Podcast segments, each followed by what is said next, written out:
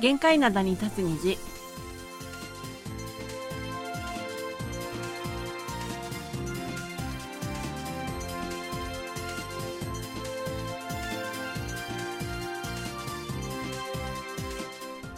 リスナーの皆さん、あにゃんせよ。 안녕하세요 11月22日火曜日の限界などに立つ日、マルコムのお母さんことキミヤスンです。ソウルナイスことキマーソンですえ今日は二十四節気の一つ小雪で初雪が降る頃だと言われていますソウルは午後から雪ではなく雨になるとの予報です。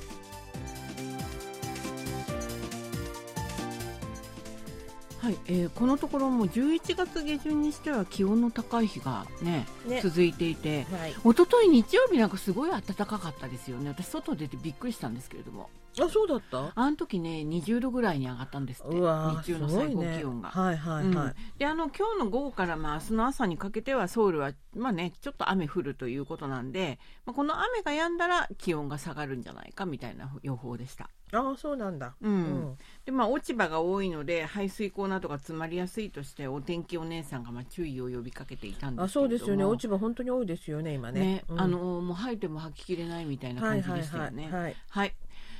あーさて、やっぱりね、この話題を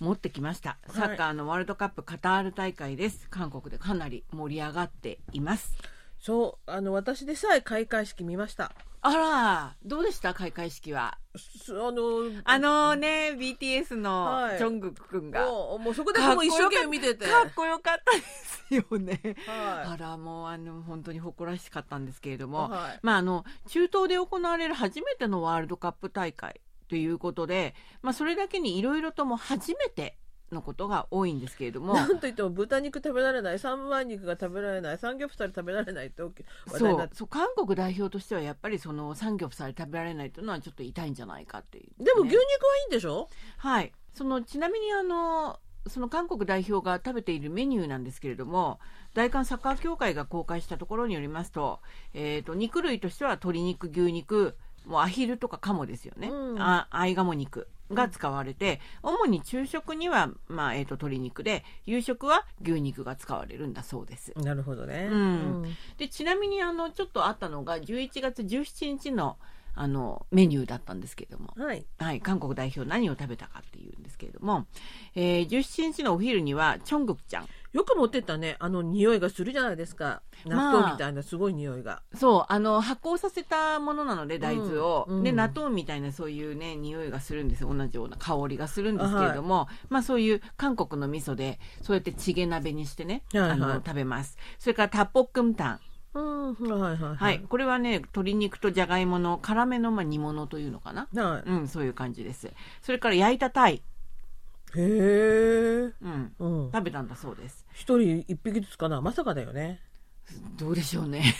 うんすごいね はいで夕食はツナのキムチチゲツナ缶が入ったキムチチゲ、あはいはいはいあ結構庶民的なメニューもあるんだなとか思ったんですけれどもね、はい。それから牛肉の胡椒炒めイカの炒め物これは多分ねあの辛いんじゃないかと思うんですけれども、ははい、そういうものを食べたということです、い。なんかソウルのメニューとあんまり変わんないですね。うん、で本当にねあのその選手たちがやっぱり韓国食が食べ好たいきと、だもんねう。ん食べたいと思うんだそうです、うんうん、もちろんもう朝とかはねあの、うん軽くとかそういう風なねアメリカンスタイルとかもあるんでしょうけれども基本的には韓国料理を食べるというすことです。ごいね。うんはいであの今ハラルフードっていう風に出たんですけれども、うんそのカタールでは韓国のインスタントラーメンがすごく人気でもちろんこの売ってるものは全部ハラル認証を受けてるんですけれどあも、はいははい、でなんかねその大型スーパーに行くともうずらーりって並んでるんですって。い。あのインスタントラーメンってうん、あの韓国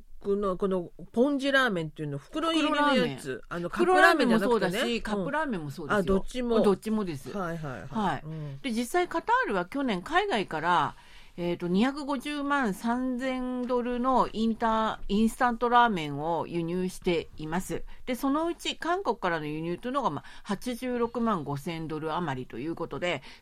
34.6%を占めてるんだそうですへーすごいでしょもすごいけだどからうん次がなんかバレーンだとか言ってたかな、まあ、とにかくすごく2位との格差が開いてるんですってでも韓国ラーメンダントツ暑いカタールで辛いラーメン食べたら汗だらだたらになるというような気がするんでうすけちど、ね、の中は涼しいんじゃないのあうんであのやはりこれは韓国ドラマの影響が大きいんじゃないかということでしたねー、。あーはいはうんうん、であのちなみに大型スーパーで一番売れているラーメン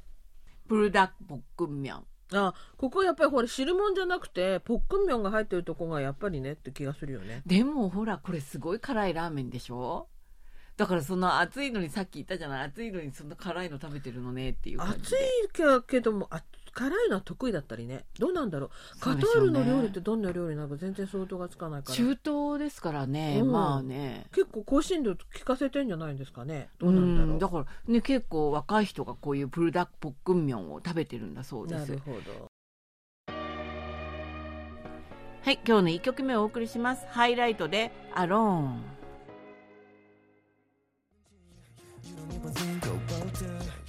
はい、今日の1曲目お送りしました。ハイライトでアローンでした。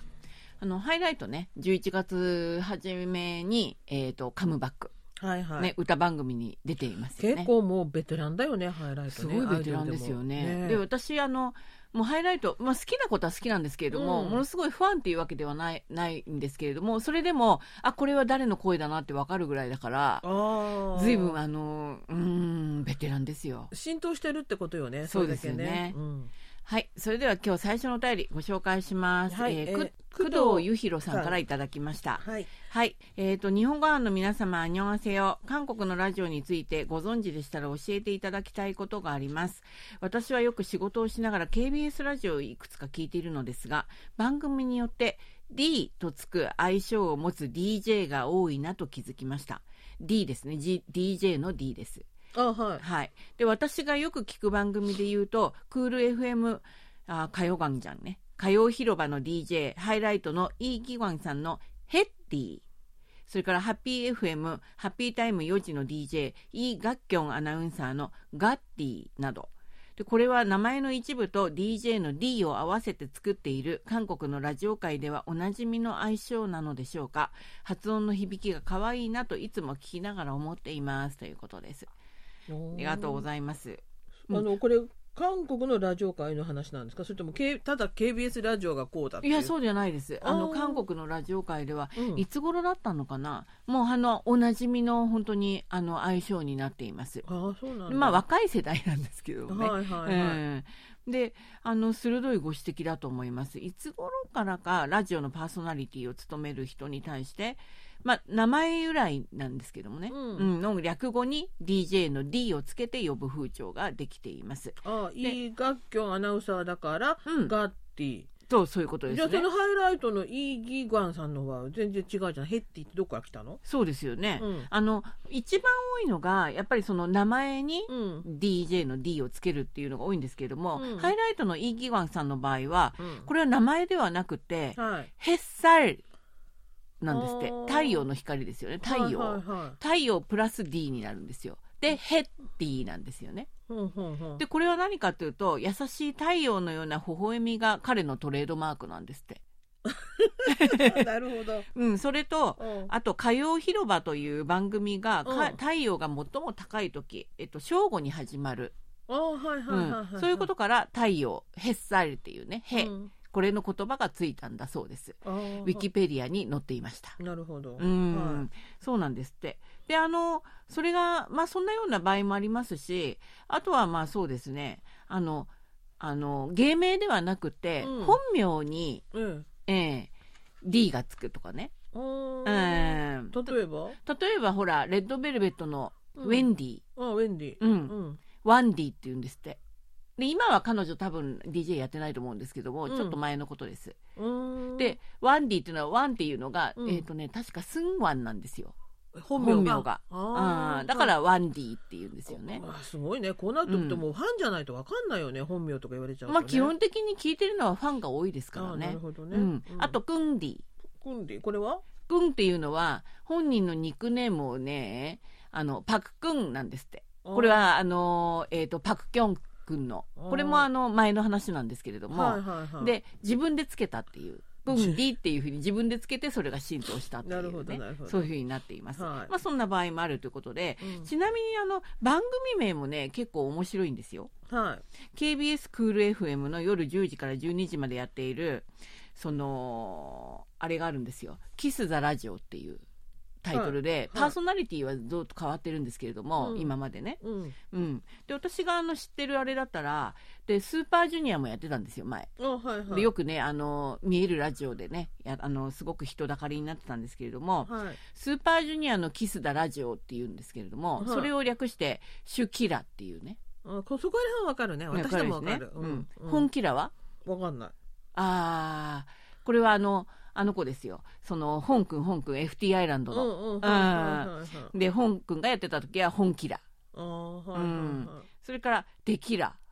テテキーーラっていうなんかああれのお酒のテキーラお酒の名前みたいなんですけどだからこううまいなと思ったのが、うん。そうなんですよこれねもうこの番組の確か最初だったと思うんですけれども、うんずっと前ですよね、うんあの2000年代初めぐらいで、うん GOD のデニー君がやってたんですよこれはいはいはい。でその時テキーラだったんですよねあーはいはいはい。でその時もすごいうまいなと思ってたんですよねうん。でそれでうん今はビキラですドケっていう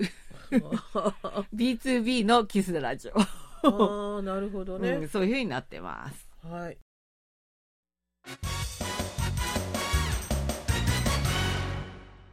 いっちゃなよ。ドットコリア火曜日のいっちゃなよドットコリアあじゅんまの井戸端会議の時間ですアジマのドバタ会議はアジマのレーダーに引っかかった話題をアジマの目線で掘り下げアジマとしての考えを皆さんと分かち合っていく時間です。はい、えー今日はですねあの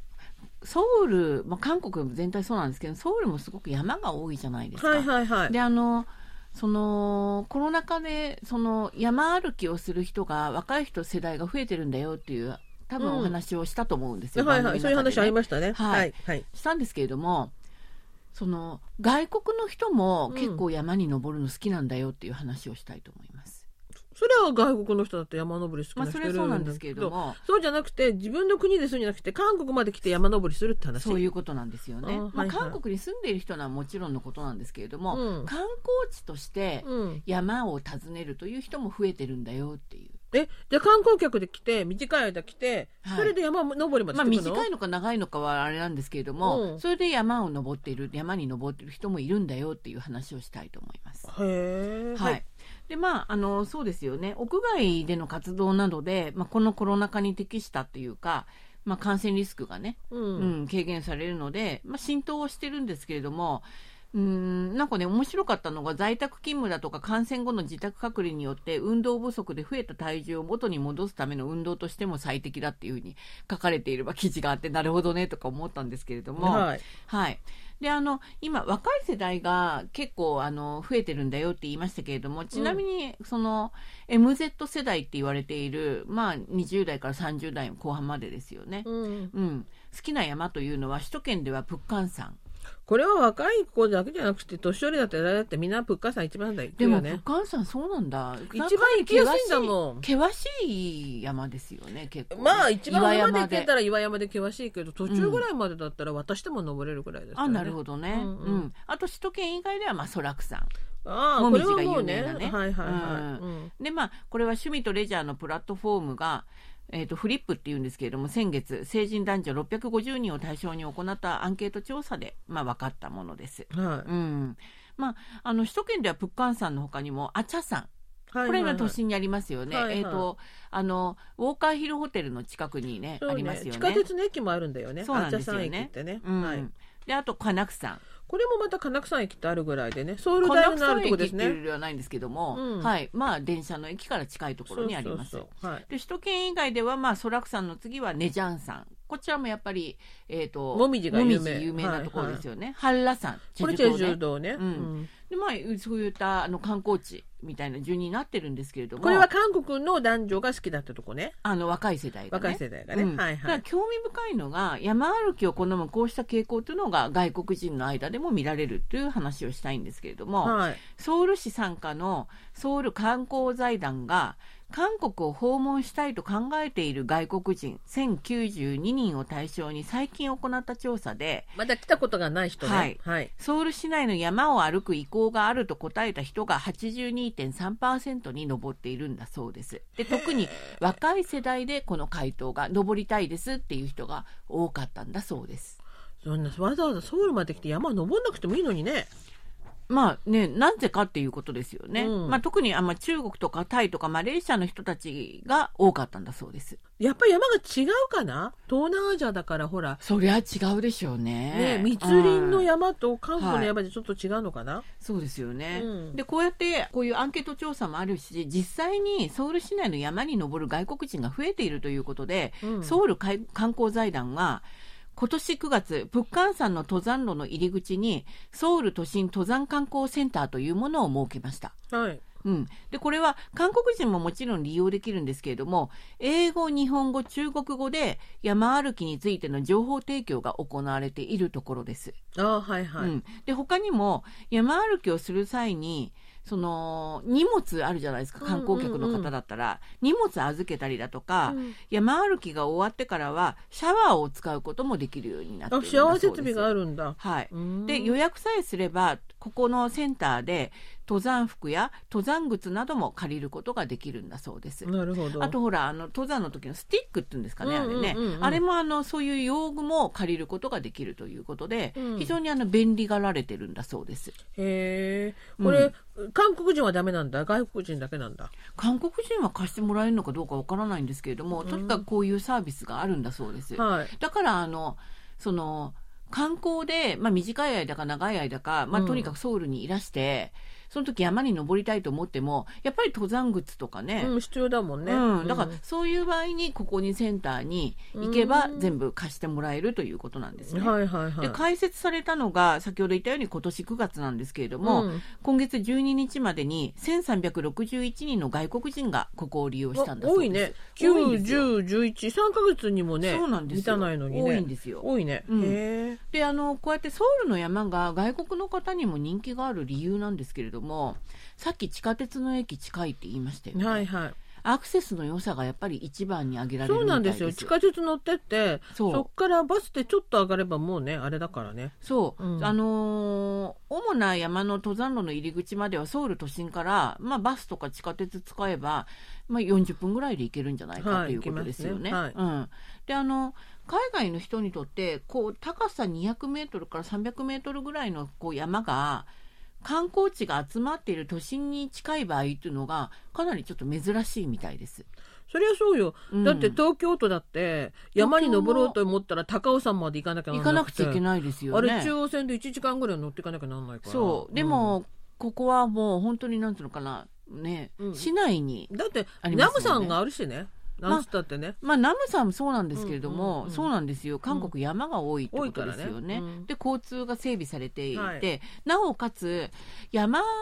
自体もいろんな施設というんですかね環境が整備されているっていうふうに言われています、あそれはね最近本当に思うけど山に行っても、うんお寺行くと山がの上にあることそがう多いでんですすよけねどうんトイレが本当に綺麗になったとそう思うなんそれにトイレも至る所にこうね区う間ん区間であるし、はいまあ綺麗になっているということですよね、あの恐れなくてトイレに入れるっていうのはいいよねそうですよね前は大丈夫かしらそういろい ろねあのねねえートイレットペーパーあるかなとかねそうそう匂いがすごいんじゃないかなとか、ね、そうそうそうそうも嫌だったんだけど最近今はは全然平気ですよねねお手洗い綺麗になっ綺麗てになまっすてよますね本。当にはい、はい、あと、あのまあ、たまに勾配が急なところとかね、うんうん、そういうところあるじゃないですか山ですから、はいはいはいそういうところは階段ができてたりとか、うんあとほら安全のためのロープみたいなのがこう張ってあったりね、はいはいでそこ掴みながらこう登ることができるようになってるとか、はいあとフェンスとかも簡単に設置されてたりとうんいうことで、はい、あのそういう安全のための施設も結構ねちゃんと整備されている、うんそうとですねいうことがあります。はいはい、であと私あの面白いなと思ったんですけれども山に関連した観光プログラムっていうのも設けてあるんですってへえ例えば多いのが夜間のトレッキングえ夜間のトレッキング怖いじゃん足元見えないしただね、ん先ほどお話ししたように安全のための装置っていうのが設置されているので、うんまあ、どこの山でもっていうわけにはいかないんでしょうけどもちゃんとあのそういう設備がされているところは、まあ、夕日をね見ながら、うんまあ、登山用のランタンを手に持って山を歩くんですって。なるほどね。うんであの実はこのプログラムはコロナ禍の真っ只中に韓国の若い世代に結構人気があったんですってうん。でそれがまあ外国の方にも浸透しているんじゃないかということなんですけれども、はいあのねネット上のね外国の方のそのあのレジャーの同好会っていうのがあって、えっとクライミング・イン・コリアっていうのがあるんですってええ会員数1万4000人ですってよこれで全部外国の方なんですか。へですってえ。で毎週登山だとか、まあ、山歩きですよね、うんうんアクティビティなどの活動を行ってるんだそうですへえ。で、特にでここの同好会で人気なのがイナン山、うん、あの青瓦台の近くです裏よのねねあるとこね。うんうんイナン山のサンセットクライミングは毎週60人から70人が参加するほど人気があるんだそうですいやでも60人か70 70人も夜中にどんどんどんどんあそこ上がってくる夜ね中ってそんなそんなに夜ではないでしょうで今ほらあのすぐ暗くなるから今の場合はちょっと早い時間なんじゃないでかもなさ山登るってだって一列で登んなきゃなんないじゃん、うん、 60人もいいっぺんに来られたらね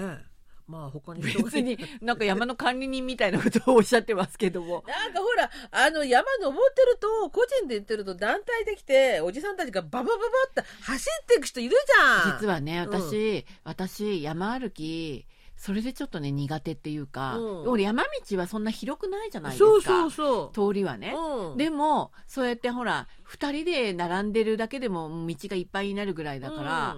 道塞がれたりとうんかそうそれにあの後ろの人があのどんどん来るから、うんもう何も考えずに登らなくちゃいけないっていうのがあるんでう私んだからあんまり登山好きじゃないんですよ。あのへいそのあの空いてる時に平日に行くべきだなと思いますね。だから個人で行くのはいいんだけどこの60人とか70人が団体で登ってこられたらねいやでもあの一回行ってみたいなとこ思ったんですけどね。まあね、まあ、うんみみんなで登るから夜でも怖くないのかなって気はするけどねそうですすよねだから楽しそうだなっていうふうに思いました、こうやってね外国の方にも楽しんでいただけるんだなっていうふうに思いましたなるね、はい今日の2曲目をお送りします「いいちょ」で「勝ちこるか一緒に歩こうか」 산을 오르고 はい今日の2曲目お送りしました「いいちょ」で「勝ちこるか一緒に歩こうか」でしたなんか思わず聞き入ってしまいましたけれどもねはい、はいじゃあ後半のお便りご紹介しますはい、大阪市阿倍野区にお住まいの池田徹さんからおはがきでいただきましたはい11月上旬に浪速の宮へ四天王寺ワッスを見に行ってきましたそこで K-POP のダンスなどが見られてよかったですこれからも日韓の交流が続くと良いのになぁと思いましたちなみに下はステージで K-POP を踊れ踊っている人の絵ですということで踊っている人がステージの上にいまして下から観客がご覧になっています絵を描いていただきましたありがとうございまありがしたとうごいざいます。あの四天王寺ワッソってあのーまああのホームページちょっと見てみたんですけれども、その韓国をルーツにする人々によって母国と日本の友好を表現する一大イベントとして、古代東アジアの国際交流を雅やかに再現した大阪のお祭りというふうになっていました。ますはい、うん。でワッソっていうのが韓国語なんですよね。うん、そうそうそうそう来たっていうね。、そうんよく来たねみたいなね。でこれもほワッソっていうらあのコロナのあれで3年ぶりかなんかの開催でしそょうそれで2日間にわたって、うんまあ、あの開催されたそうなんですけれども、はいこれあの韓国の連合ニュースでも報道してましたよ。でけあの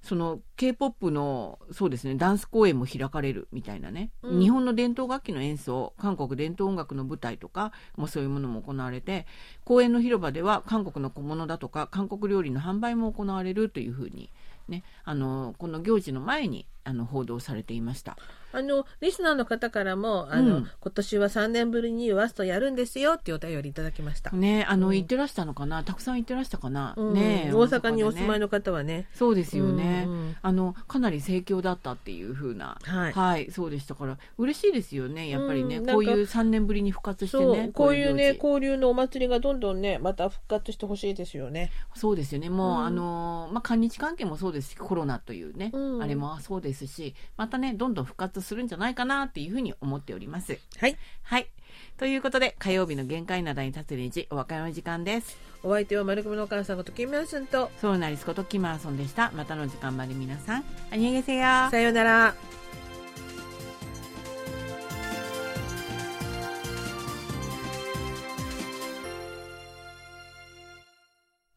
こちらは韓国ソウルからお送りしているラジオ国際放送 KBS ワールドラジオです